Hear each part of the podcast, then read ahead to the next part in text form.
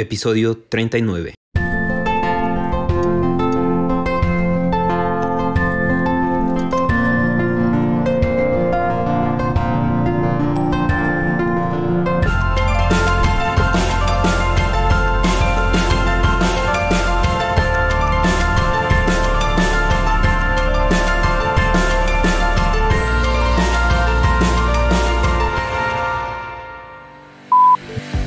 Bienvenidos al podcast LGBTQ, en el cual se tocan temas sobre diversidad sexual. En este episodio haremos un breve repaso por algunas de las principales teorías científicas que se han preguntado sobre las causas de la homosexualidad. Asimismo, reflexionamos sobre las implicaciones de preguntarse constantemente sobre las causas de lo que se representa como, entre comillas, lo diferente. Sin más por decir, vamos a comenzar.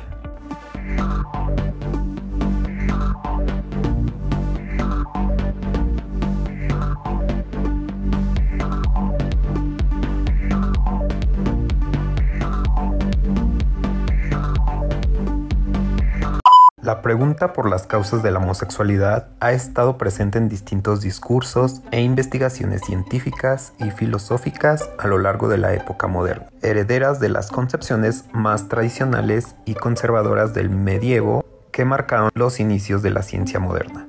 Las interrogantes sobre las minorías sexuales se han abordado y reformulado de manera importante desde distintas perspectivas. Pero, ¿sobre qué causas nos preguntamos?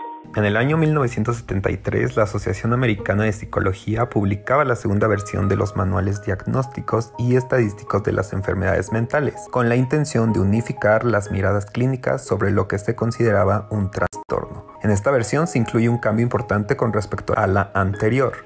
La homosexualidad se retiraba del compendio de trastornos, con lo cual dejaba de ser considerada una patología mental.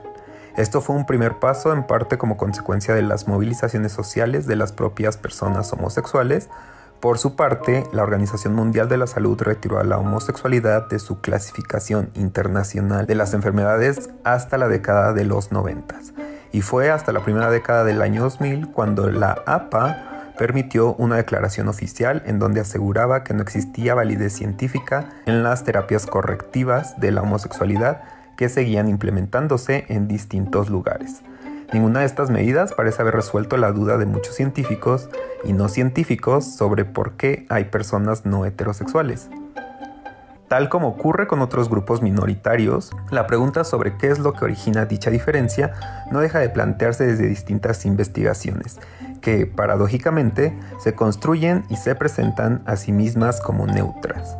Lo anterior es parte consecuencia de que los grupos minoritarios son con frecuencia estereotipados, desde el prejuicio del peligro, lo malicioso, lo menos humanos o incluso lo inferior con lo cual es también frecuente que cuando no se les invisibiliza se representa desde el lugar del antagonismo. Lo anterior quiere decir que a priori muchas de las preguntas de investigación han tomado como punto de partida y de referencia al sujeto hombre heterosexual y a partir de su cuerpo, experiencias, deseos, etc., se han formulado y respondido las preguntas sobre todo lo demás. Siendo así, no es de extrañar que hasta en las formaciones profesionales de psicología y áreas afines se siga haciendo la pregunta sobre las causas de la homosexualidad. Por decirlo en otras palabras, en la base de muchas preguntas de investigación se encuentra una ideología homófoba frecuentemente invisibilizada. Para ejemplificar, podríamos hacer el breve ejercicio de preguntarnos por qué a nadie, casi nadie, se pregunta sobre las causas de la heterosexualidad.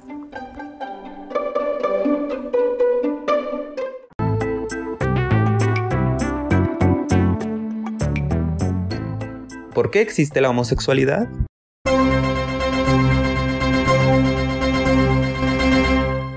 Para empezar, hay que decir que no se puede argumentar que ser gay o lesbiana sea antinatural, ya que se han observado estos comportamientos en peces, ranas, caribús, carneros, macacos y 500 especies más.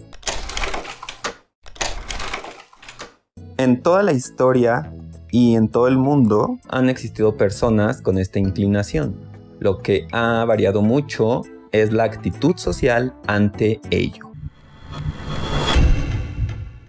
Por ejemplo, en Congo, los guerreros mayores se juntaban con los más jóvenes igual que los guerreros de Esparta. Y las mujeres de Lesoto solían hacer pareja con otras mujeres. Entre los indígenas norteamericanos era común que hubieran algunos que se identificaban como dos espíritus y tenían un trato y deberes especiales.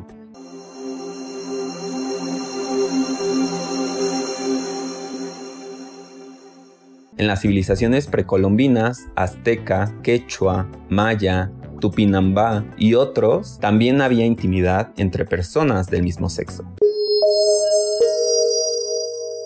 Aunque los conquistadores trataron de erradicar. De hecho, en la antigüedad no se clasificaban a las personas como homosexuales o heterosexuales, estas categorías surgieron hasta el siglo XIX, en la Grecia clásica. Las relaciones entre personas del mismo sexo eran vistas como una institución que permitía la transmisión del conocimiento y la creación de lazos afectivos. Incluso en la época medieval no se consideraba que hubieran personas homosexuales, sino conductas de ese tipo que se consideraban pecado. La primera vez que aparece la palabra homosexualidad es en un panfleto de 1869. Se formó con la palabra griega homo, que significa igual, y sexus, que significa sexo. En 1952, la Asociación Estadounidense de Psiquiatría la incluye en su manual diagnóstico y estadístico de los trastornos mentales pero muchos psicólogos y médicos lo objetaron ya que ningún estudio daba evidencia de que se tratara de un desorden o una anormalidad. Por lo que gracias a Dios en 1973 fue retirado de la misma.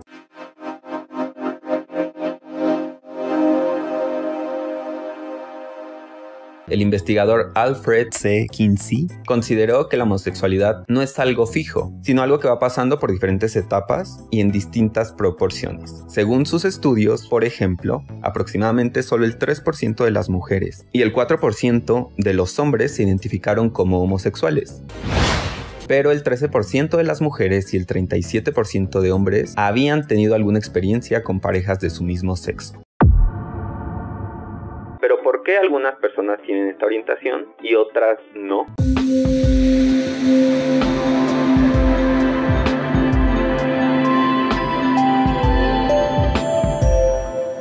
Los científicos han concluido que no se trata de algo aprendido, sino que hay muchísimos factores, especialmente genéticos y hormonales.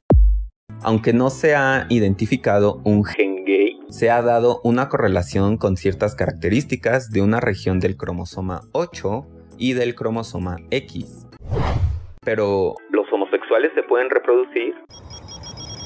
Pues sí, Gays y lesbianas también pueden sostener relaciones heterosexuales y aunque no lo hicieran, estudios genéticos también indican que las parientes del sexo femenino de los hombres gays son más fértiles. Estas mujeres podrían transmitir la propensión genética de la homosexualidad a su descendencia, porque los hijos que nacieran heterosexuales serían más fértiles. En cuanto a los factores hormonales, podría ser que la exposición a la testosterona dentro del útero tenga cierta influencia, ya que otro estudio indica que en varones es más probable que los hijos menores de una familia manifiesten esta orientación que los mayores, porque al parecer la química hormonal de las madres va cambiando con cada nuevo embarazo. Todo indica que nadie elige su orientación sexual, sino que se forma durante la gestación o en los primeros años de vida, pero tiene alguna desventaja evolutiva la bióloga John Ruff Garden argumenta que se ha puesto demasiado énfasis en los aspectos competitivos y agresivos de la evolución y que las conductas de amor y cooperación juegan un papel importante en ese contexto.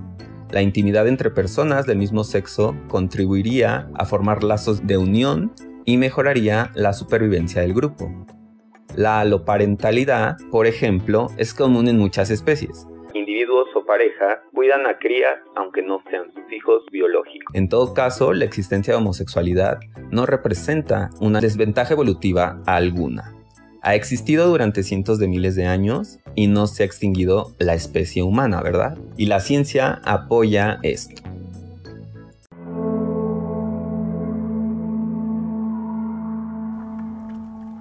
Así pues, una serie de investigaciones con distintas perspectivas científicas se han desarrollado para explicar la homosexualidad. A continuación, haré un breve repaso por las principales propuestas que han tenido lugar desde el psicoanálisis hasta las teorías genéticas y las psicosociales.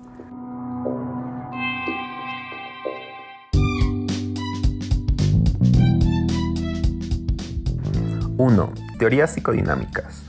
Para el psicoanálisis freudiano, la estructuración psíquica está fuertemente ligada con el desarrollo psicosexual.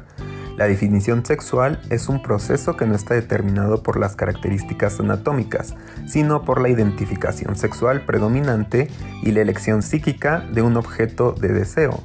La homosexualidad en este caso es representativa de una estructuración en donde ha tenido lugar una fijación pulsional hacia la figura materna en oposición a la figura paterna. Esto lleva a la estructuración de un objeto de deseo que en este caso se corresponde con el mismo sexo.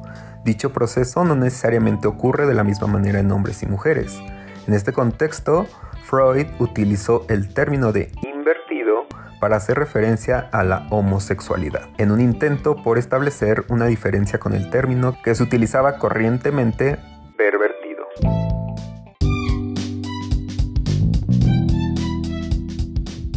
Dos, Determinismo biológico y teorías genéticas. Quizá las teorías que han generado mayor impacto en los estudios sobre la homosexualidad han sido aquellas que se inscriben en los paradigmas biologicistas. Estas van desde las teorías evolucionistas darwinianas hasta los que sugieren que la homosexualidad es consecuencia de factores genéticos determinados. A partir de lo anterior, se suele pensar que la homosexualidad es contraproducente para la reproducción de la especie. Así que algunas investigaciones sugieren que es necesario revisar dicha interpretación, ya que el principio de la selección natural no necesariamente se aplica en el caso de la heterosexualidad-homosexualidad. Según algunas de estas teorías, existe la posibilidad de un aumento significativo de la fecundidad en mujeres con familia materna homosexual. Asimismo, han sugerido que los factores genéticos que están relacionados con el cromosoma X influyen en la orientación homosexual de los hombres.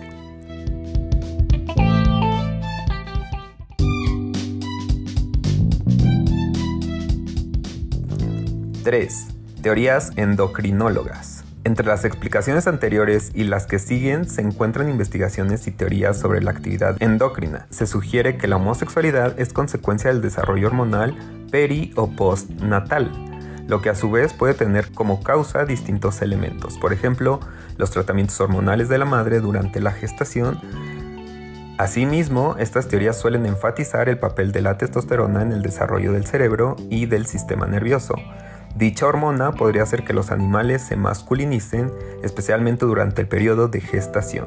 Déficits de testosterona en el desarrollo perinatales de los hombres podrían generar homosexualidad masculina y unos niveles altos de la misma hormona generarían homosexualidad femenina. Existen incluso teorías que sugieren que esto último es visible en el tamaño de los dedos de las manos derecha, es decir, que según un dedo es más grande que otro, la mano podría ser un indicador de homosexualidad.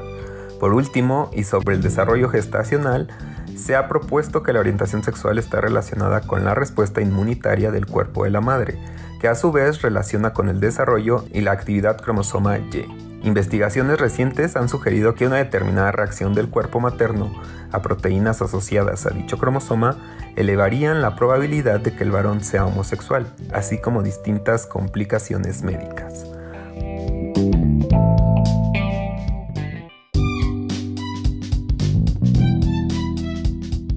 4. Teorías neurobiológicas. En la década de los 90, el neurólogo norteamericano Simon Levey realizó distintas investigaciones en las que comprobaba las estructuras cerebrales de hombres homosexuales y hombres heterosexuales.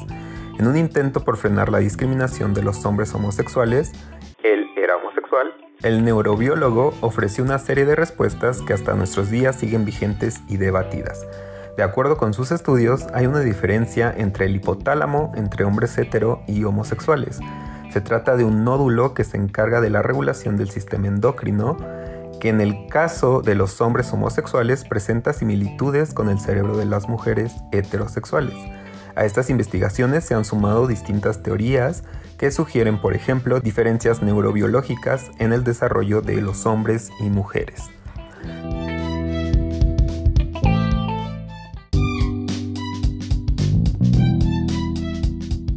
5. 5. Diversidad biológica y disidencia sexual.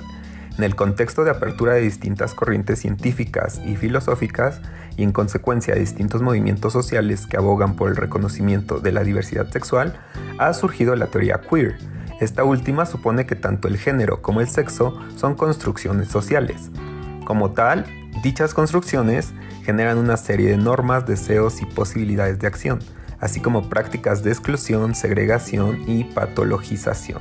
En este mismo contexto, la bióloga Joanne Garden ha retomado las teorías darwinianas sobre la sexualidad, pero para darles la vuelta, sus investigaciones sugieren la existencia de distintos géneros sexuales y cuestiona la existencia de un sexo género binario, es decir, que se reduce a la posibilidad de ser hombre o mujer, dando primacia a la heterosexualidad. Esto último se hace visible no solo en los seres humanos, sino en muchas especies animales intersexuales y especies que tienen la posibilidad de cambiar de sexo biológico a lo largo de su vida.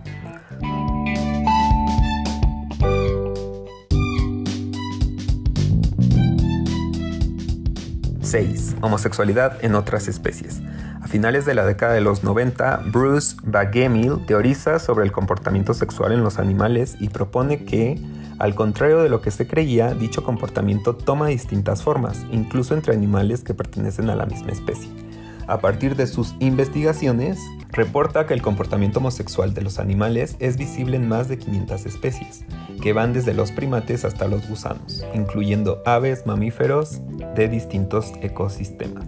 Dicho comportamiento incluye la copulación, la estimulación genital y en general conductas de exhibición sexual, entre animales del mismo sexo. El mismo autor discute las funciones evolutivas de la homosexualidad y propone que no pueden ser las mismas para todas las especies. Las críticas hechas hacia estas investigaciones van en ese mismo sentido, el de encontrar beneficios reproductivos y evolutivos de la diversidad sexual desde los paradigmas biológicos, lo que asimismo puede repercutir en la descalificación de la misma.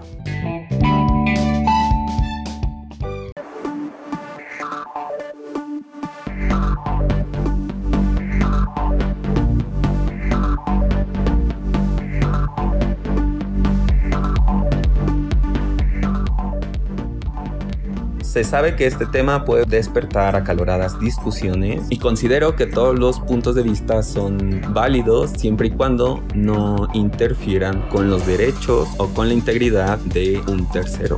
Reprimir la homosexualidad de una sociedad no hace que deje de existir, solo lo oculta. Aceptar la homosexualidad en una sociedad no hace que se propague, solo logra que la convivencia entre las diferentes orientaciones sea más amable y armoniosa.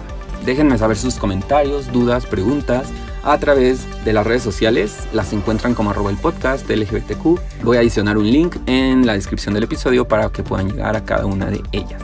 Recuerden que dar un like, un compartir, un suscribirse en YouTube ayuda mucho para que toda esta información pueda llegar a más y más personas y de esta manera nos encaminemos a ser esa sociedad que vive, incluye, respeta y es empática con la diversidad. No me queda más que recordarles que mi nombre es Oscar Olmos y que nos escuchamos en el próximo episodio para continuar construyendo conocimiento, derribando prejuicios.